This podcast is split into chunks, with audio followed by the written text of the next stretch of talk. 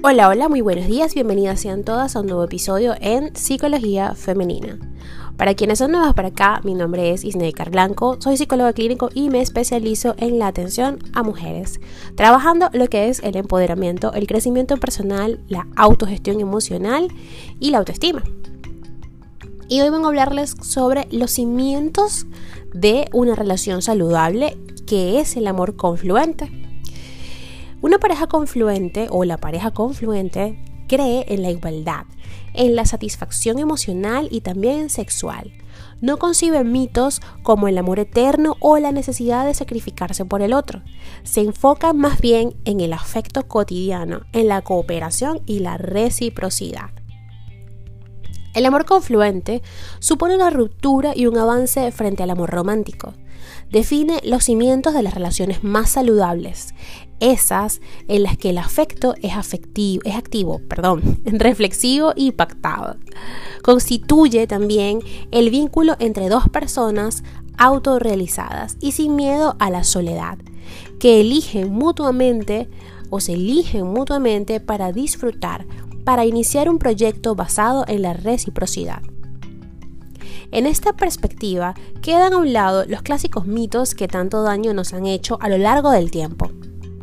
Ejemplo de ello son ideas como que el amor es eterno, que hay personas que están predestinadas o que amar es tener que tolerar el sufrimiento. Todas estas concepciones caducadas quedan fuera del concepto de las relaciones confluentes. El romanticismo lleva siglos dejando víctimas a su paso, y quien más y quien menos ya se ha llevado una decepción al asumir alguno de esos estándares. Fue un sociólogo llamado Anthony Gibbs que dio un giro en, esta, en este esquema gracias a su libro La transformación de la intimidad, sexualidad, amor y erotismo en las sociedades modernas. Desde entonces, sus aportaciones actuaron como una necesitada transformación social. El amor confluente de este sociólogo constituye un enfoque que se integra en la perspectiva postromántica del amor, es decir, luego de esa concepción errada que hemos tenido durante siglos de este mismo. Para este teórico social, uno de los más influyentes en la actualidad, el punto de partida de esta transformación en materia afectiva parte de la emancipación de la mujer. Sí, señor, de la emancipación.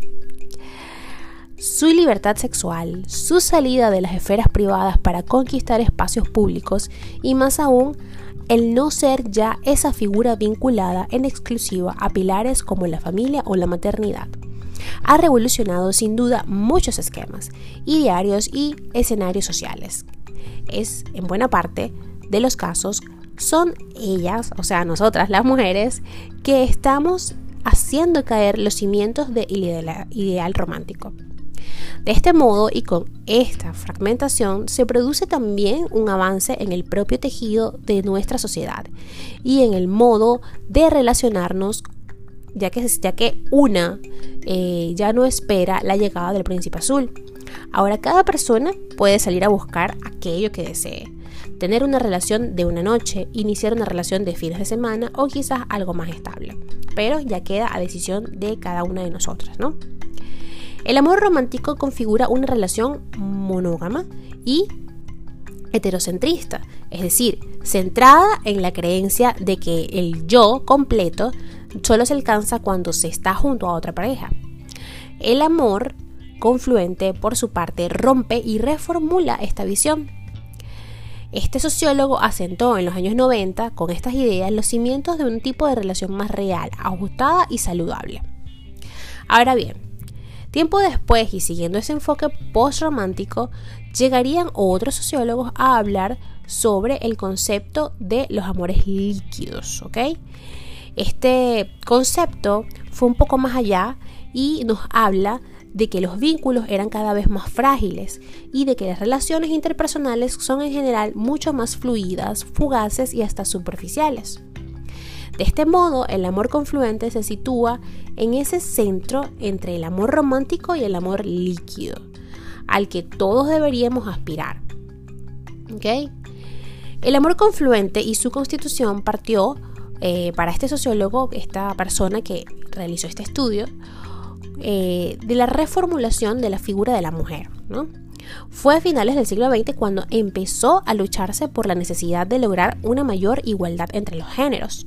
La transformación de la familia, la aceptación de nuevas identidades de género o incluso la legalización del divorcio en buena parte de los países supuso un impulso también para la llegada de las relaciones postrománticas. Las parejas confluentes trazan la que es sin duda una forma saludable de amar. Ok, hay algunas dimensiones que definen el amor confluente, ¿ok? Eh, la relación confluente parte siempre de dos personas autorrealizadas, maduras y conscientes que no temen a la soledad. Si eligen estar en pareja es porque lo desean, porque hay satisfacción emocional, personal y sexual. También se asegura, bajo esta conceptualización, que además el amor que confluye no da por sentado, que lo nuestro será para siempre. Si la relación funciona y es estable a lo largo de los años, se debe básicamente al empeño y trabajo bidireccional de la pareja para lograrlo. Las relaciones duran mientras se mantenga el interés mutuo de los integrantes. En caso de que algún miembro de la pareja decida dejarlo, ese vínculo deja de tener sentido y debe darse por finalizado. El amor confluente exige igualdad y reciprocidad. No hay luchas de poder ni de sometimiento. Ninguno está por encima del otro. Hay implícita también una obligación de satisfacción y bienestar recíproco. Es un tú me das, yo te doy. Yo procuro que tú estés bien y también yo lo hago por ti. Aquí nadie se sacrifica por nadie. Lo que se logra es una cooperación completa en la que nadie pierde y ambos ganan. Se respetan los espacios de la otra persona y se procura que el otro se sienta libre para realizarse en lo personal y lo profesional. Al fin y al cabo, una relación no es una posesión. El amor confluente, para ir finalizando este episodio, define la unión de dos individuos independientes que se eligen para crear un proyecto en común. De este modo, ambos integrantes entienden que amar es construir cada día la relación de manera cooperativa, respetuosa e igualitaria. Como podemos ver, este enfoque definido por Gibbons en el 92 sigue siendo altamente inspirador y es allí a donde debemos apuntar en nuestras relaciones interpersonales. Hasta acá el episodio de hoy, espero que lo hayan disfrutado, si ha sido así, por favor déjenmelo saber, como siempre las invito a seguirme a través de mis redes sociales, en Instagram y Twitter como psiqueplenitud11, psique como psicología, eh, en Facebook y en TikTok también, también en Snapchat, me abrí una cuenta por allí, así que estoy aprendiendo a usarla. Si alguien prefiere esa red y me puede enseñar, estoy abierta a unas pequeñas clases online. es divertida, eso sí. Bueno, por allí me pueden encontrar como psicóloga Isneikar Blanco. ¿ok? Ahí estoy y siempre trato de estar en todas las redes sociales para que sea cual sea la que tú decidas utilizar, la que más uses, pues eh, me encuentres por allí siempre presente.